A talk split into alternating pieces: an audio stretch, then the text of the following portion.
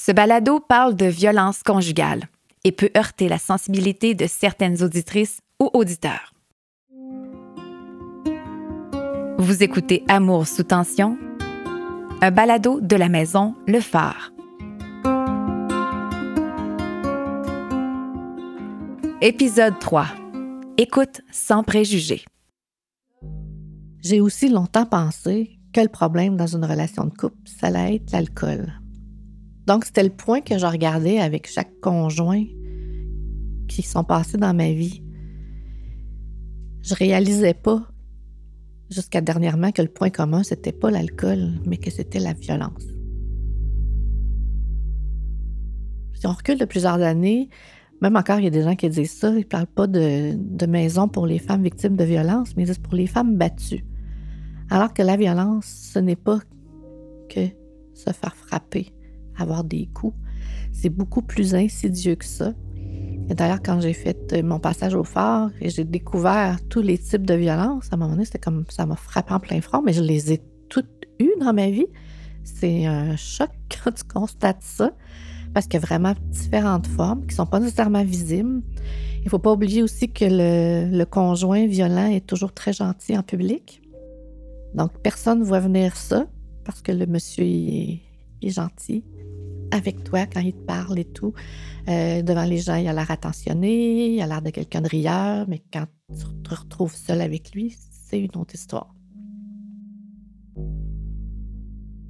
Il y en a qui m'ont dit on voyait venir ça, puis il y en a qui m'ont dit mais voyons donc, qu'est-ce qui se passe, pourquoi tu fais ça, puis qu'est-ce qui s'est passé, puis c'est pas le fun non plus d'être obligé de se justifier euh, auprès de son entourage. Euh, ça marche plus, ça marche plus.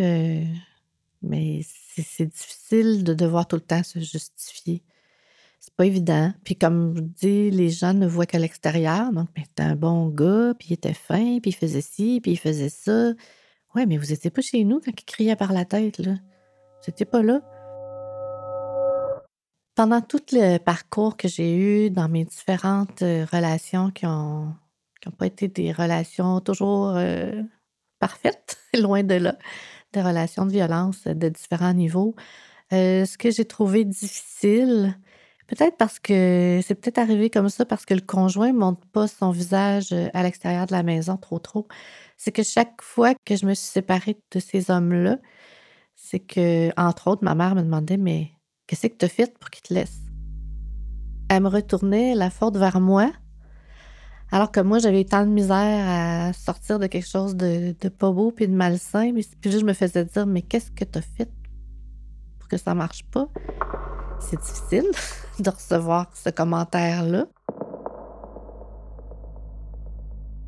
C'est sûr que ça dépend de leur éducation et de leur âge et tout, mais ce que j'aurais aimé, c'est plus qu'elles me disent euh, félicitations. tu t'es sorti de, de quelque chose qui n'était pas bon pour toi. Euh, c'est peut-être trop demandé de vouloir ce mot-là, mais en tout cas, au moins pas avoir des reproches parce que c'est déjà difficile. Je dirais que même la dernière fois où je me suis séparée, j'ai attendu quelques semaines avant de lui dire parce que je savais que la question Mais qu'est-ce que tu as fait allait venir. Et j'en avais pas envie de cette question-là, donc je l'ai évitée. Ce que j'aurais voulu de tout mon entourage, dans le fond, c'est de ne pas me sentir jugée, Peut-être que je ne l'étais pas. Moi, je me sentais jugée. C'est pour ça d'ailleurs que quand j'ai fait le retour avec mon conjoint, j'ai de moi-même coupé des relations parce que j'avais peur de ce qu'on allait me dire. Euh, ça aurait peut-être été le fun que ces personnes-là reviennent vers moi quand même, même parce qu'elles savaient que j'étais retournée. Elles savaient que je leur parlais pas.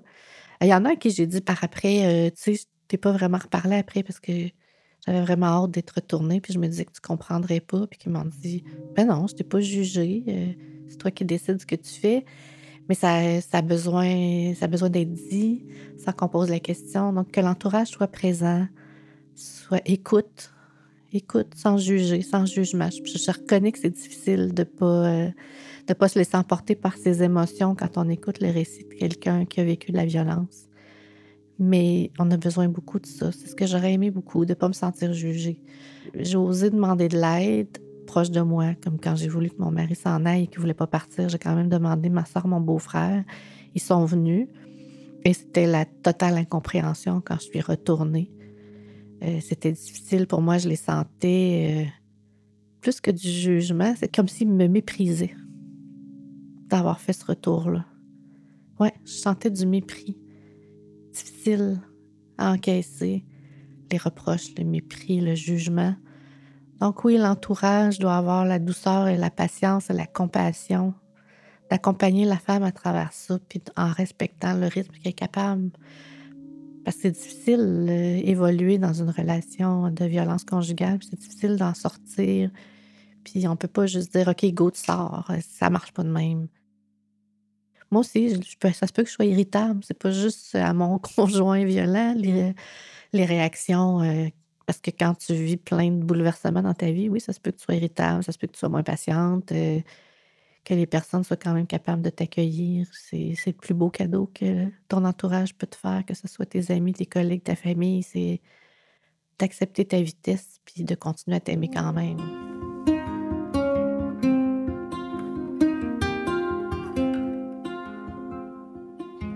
On vient d'entendre le témoignage de celle qu'on appelle Marie.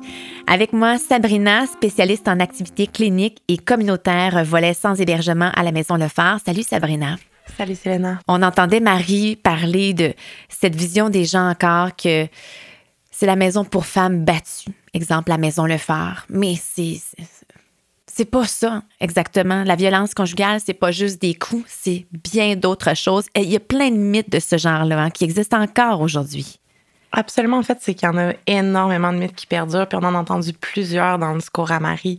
Euh, que ce soit au niveau de euh, son impression, en fait, que le problème venait de l'alcool de son conjoint, mm-hmm. Alors qu'en réalité, c'est quelque chose qui est utilisé tellement souvent dans notre société. Le problème, ce serait l'alcoolisme, le problème, ce serait la toxicomanie, le problème, ce serait, par exemple, les enjeux de santé mentale. Puis tout ça, ça découle un peu de l'idée que la violence, c'est une perte de contrôle. En réalité, tu sais, c'est une prise de contrôle. Sinon, tous les gens en fait, qui consommeraient seraient des gens violents, tous les gens qui auraient des enjeux de santé mentale seraient violents et c'est pas du tout le cas. C'est un facteur parmi tant d'autres. Ça peut être un facteur de risque de récidive, mais c'est pas ça qui est la raison derrière la violence.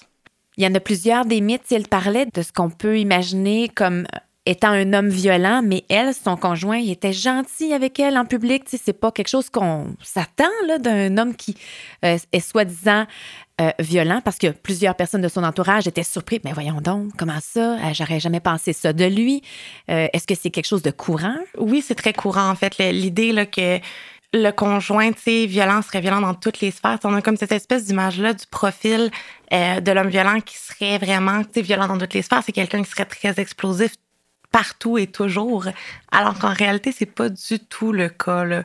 J'ai rencontré des femmes que leur conjoint était dans tous les types de professions, qui étaient très charismatiques, et qui découlaient de tous les statuts financiers.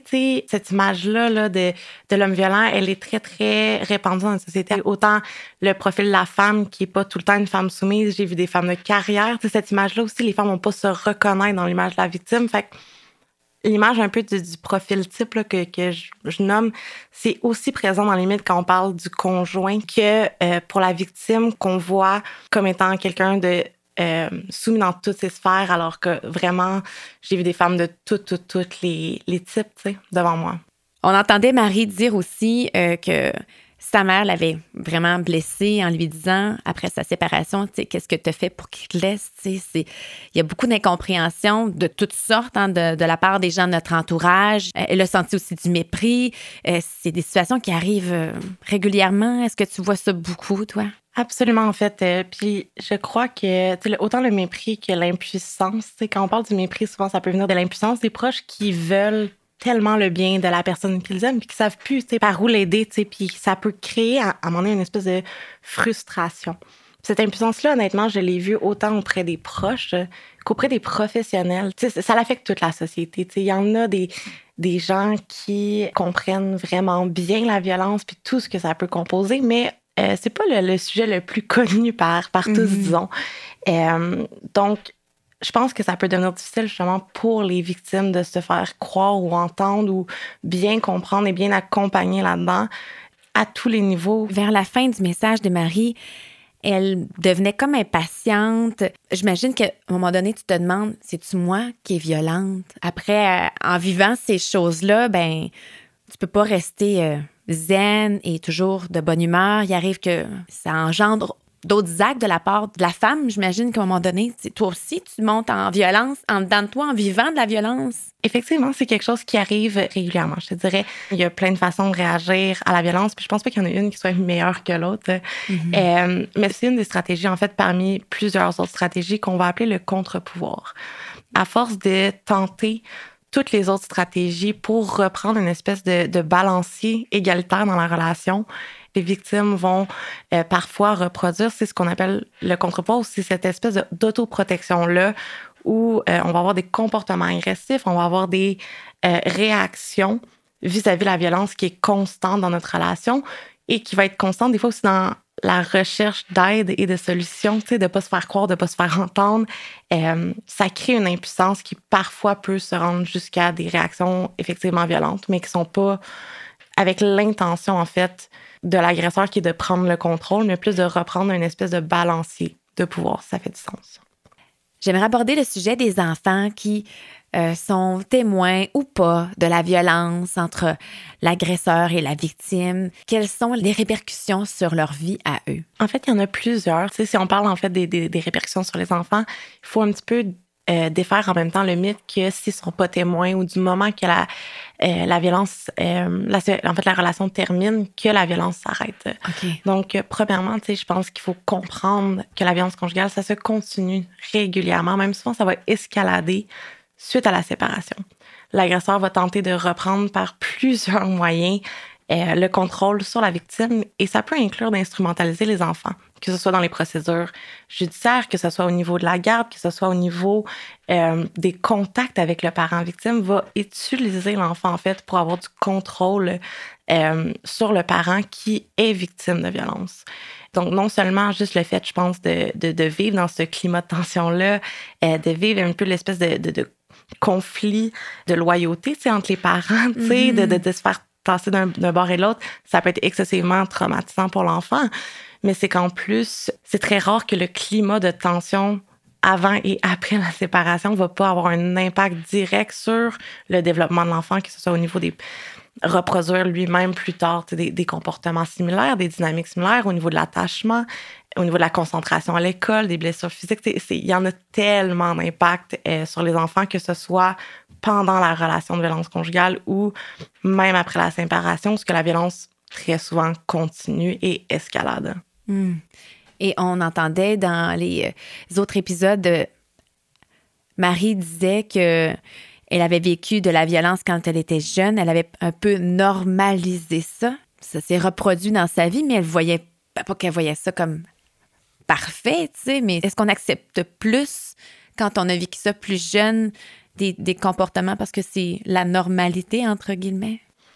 C'est sûr que d'avoir vécu comme enfant dans un climat de violence euh, conjugale, ça laisse des traces. Puis, y compris le fait de normaliser ou avoir une plus haute tolérance à la violence. Mm-hmm. Tu sais, je pense que dans la situation de Marie, ce qui est très, très, très important à soulever, c'est qu'elle-même était impactée dans ce qu'elle avait le droit de faire, pas le droit de faire, la position qu'elle avait au sein du climat familial.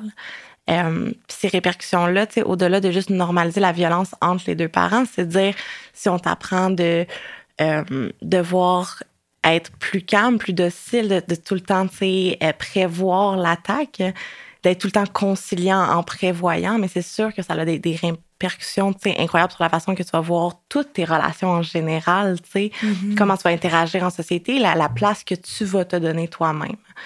C'est pas de dire que chaque personne qui a vécu la, la violence conjugale en a vécu à l'enfance.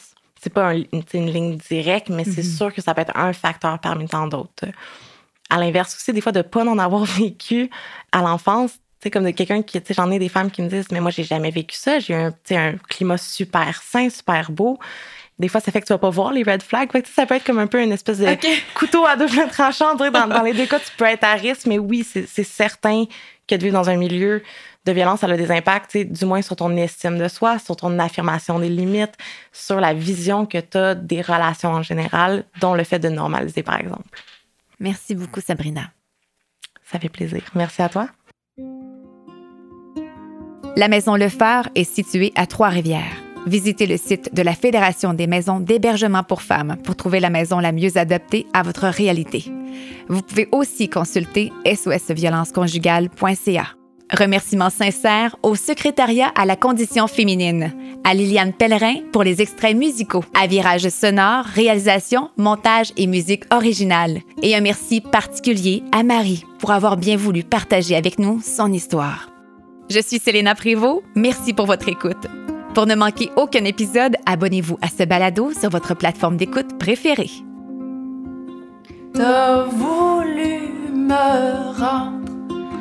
Esclave à l'abri de tes orages. Je suis libre et pérégrine